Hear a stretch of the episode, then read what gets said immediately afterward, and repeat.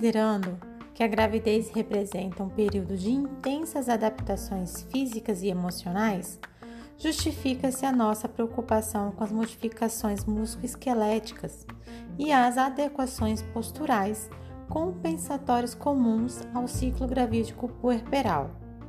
E é por isso que neste episódio falaremos sobre as adaptações musculoesqueléticas e, consequentemente, as alterações posturais e biomecânicas que acontecem nesse período. Este será o nosso Pelvic Cast de hoje Sou Priscila Pechisque, fisioterapeuta pélvica.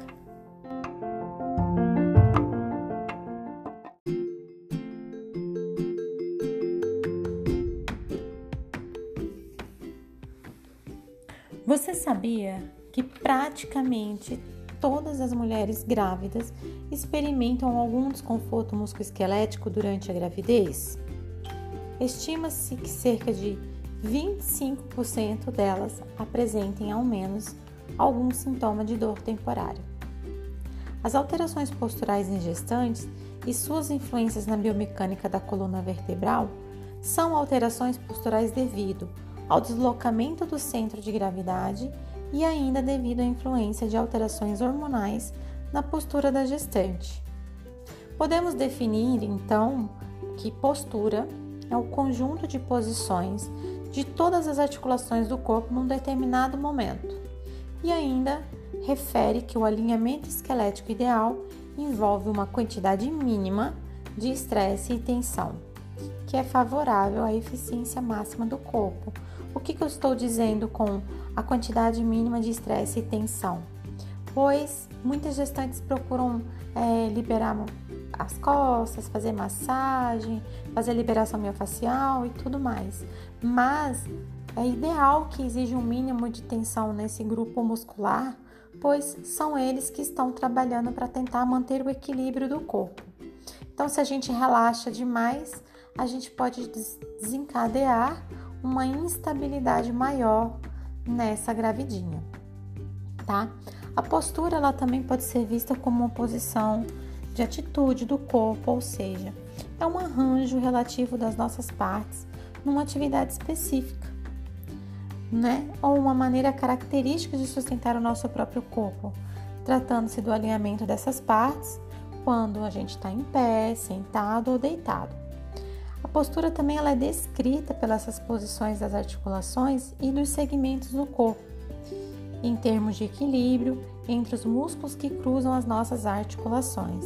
Então, problemas nas articulações, nos músculos ou nos tecidos conjuntivos podem levar a posturas desequilibradas que causam desconforto e dor.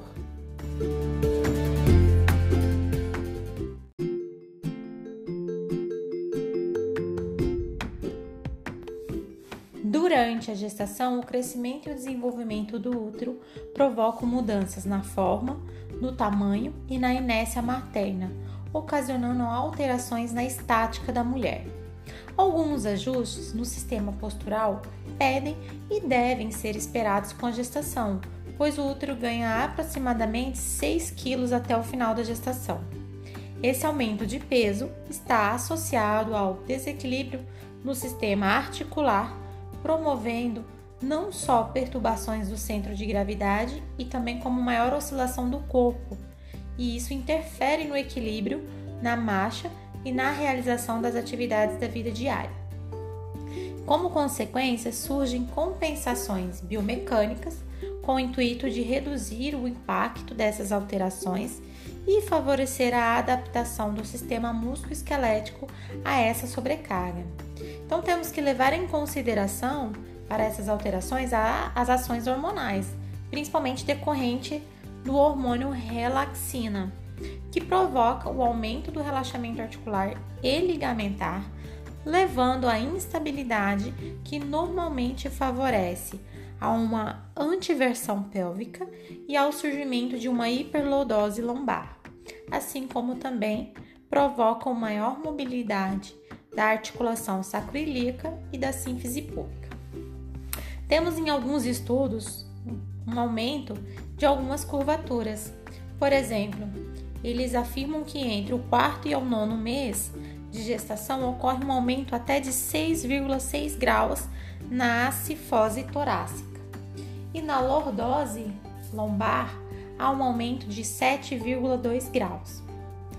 Até o final da gestação, as gestantes utilizam estratégias com aumento da base de suporte mediante a alteração do posicionamento dos pés, a abertura dos pés, né?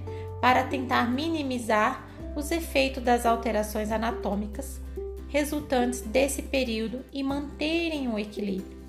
Porém, vale ressaltar que essas adaptações elas não garantem a manutenção do controle postural que seria adequado em todas as atividades.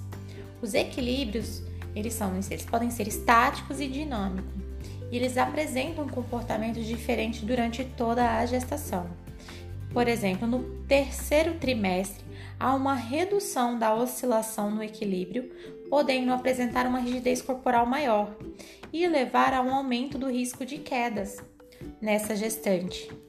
Então, num outro estudo, eles fizeram um levantamento e houve uma prevalência de quedas durante a gestação de 27%, semelhante ao da população idosa acima de 70 anos, que é 28%, sendo maior no segundo trimestre de gestação, indo para 61%. Então, dois terços das quedas estão associados ao ato dessa gestante carregar objetos, pisos escorregadios e a pressa, ou seja, a famosa pressa, né? Então, é aqui que entra a importância da fisioterapia. Tentar atuar em todas as fases da gestação para trazer mais segurança e melhor posicionamento dessa gestante e trabalhando estruturas necessárias, músculos necessários para minimizar todos esses efeitos. Cerca de 50%, por exemplo, das gestantes são acometidas pela dor lombar e gestantes que sentem dor apresentam menor endurance nos músculos flexores e extensores do quadril. E em outro estudo observou que a força muscular dessas gestantes na 36ª semana e até 4 semanas após o parto, ela é reduzida e verificou-se, por exemplo, que o ato de levantar-se da cadeira sem o auxílio dos membros superiores aumenta a exigência muscular na articulação do joelho em 33% das gestantes, ou seja, é, aqui entra vale ressalvar que é a importância da gente trabalhar os exercícios mais funcionais, os exercícios do dia a dia, como sentar e levantar, é, preparar o corpo da mulher não somente para o parto, e sim para todas as mudanças e as dificuldades que elas vão encontrar nesse período. E por que não prepará-las para passar por essas mudanças, sem dor, sem sofrimento? Então, às vezes, a físio vai lá pedir para você a gente trabalhar, claro, com toda a parte de coordenação, e isso vai de mulher para mulher, cada caso é um caso, sentar e levantar, o famoso agachamento. Não estou falando de agachamento profundo, tá, pessoal?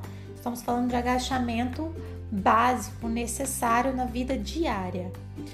E não para por aí. A força dos músculos, por exemplo, abdominais, eles também são comprometidos. Já a partir da 26ª semana, há uma redução na capacidade de estabilizar a pelve pela musculatura abdominal.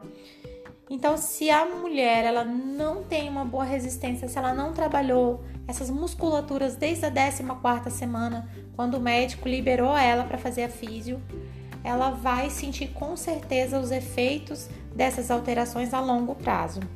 Eu digo a longo prazo que esses efeitos eles perduram no pós-parto.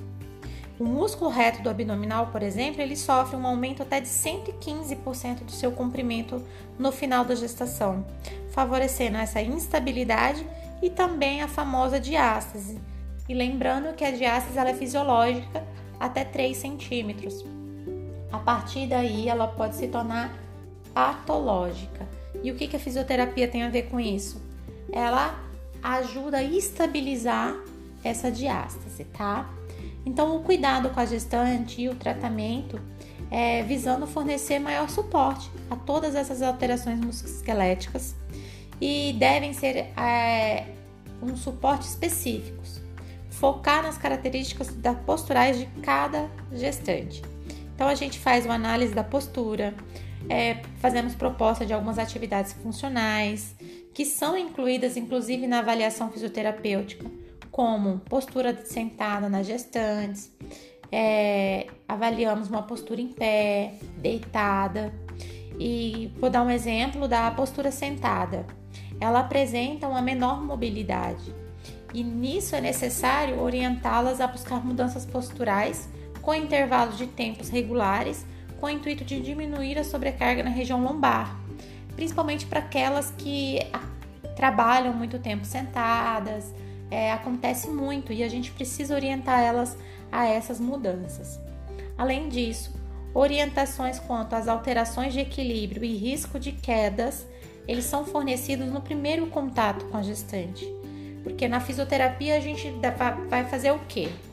As orientações, as mudanças de postura, corrigir algumas posturas e também vamos dar ênfase em alguns grupos musculares que podem apresentar uma sobrecarga durante o período gestacional, como abdutores, extensores do quadril, flexores do tornozelo, os eretores da coluna, os músculos abdominais e os do assoalho pélvico.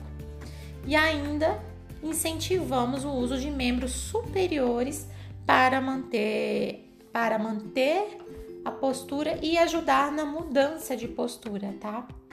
Então, a fisioterapia pélvica, ela não é só para quem quer parto normal, nem somente deve ser feita com esse único objetivo. A fisioterapia pélvica ela deve ser feita desde lá da 14ª semana, após a liberação do seu obstetra, para que você se prepare para todas as mudanças e para um parto, consequentemente, e futuramente a longo prazo para um pós-parto e não só se preparar, mas você vai ter outros benefícios, como também a prevenção de muitas disfunções que podem acontecer. Certo, pessoal? Esse foi o nosso Pelvic Cast de hoje. Qualquer dúvida, pode mandar a mensagem aqui mesmo no Pelvic Cast. Um abraço e um beijo.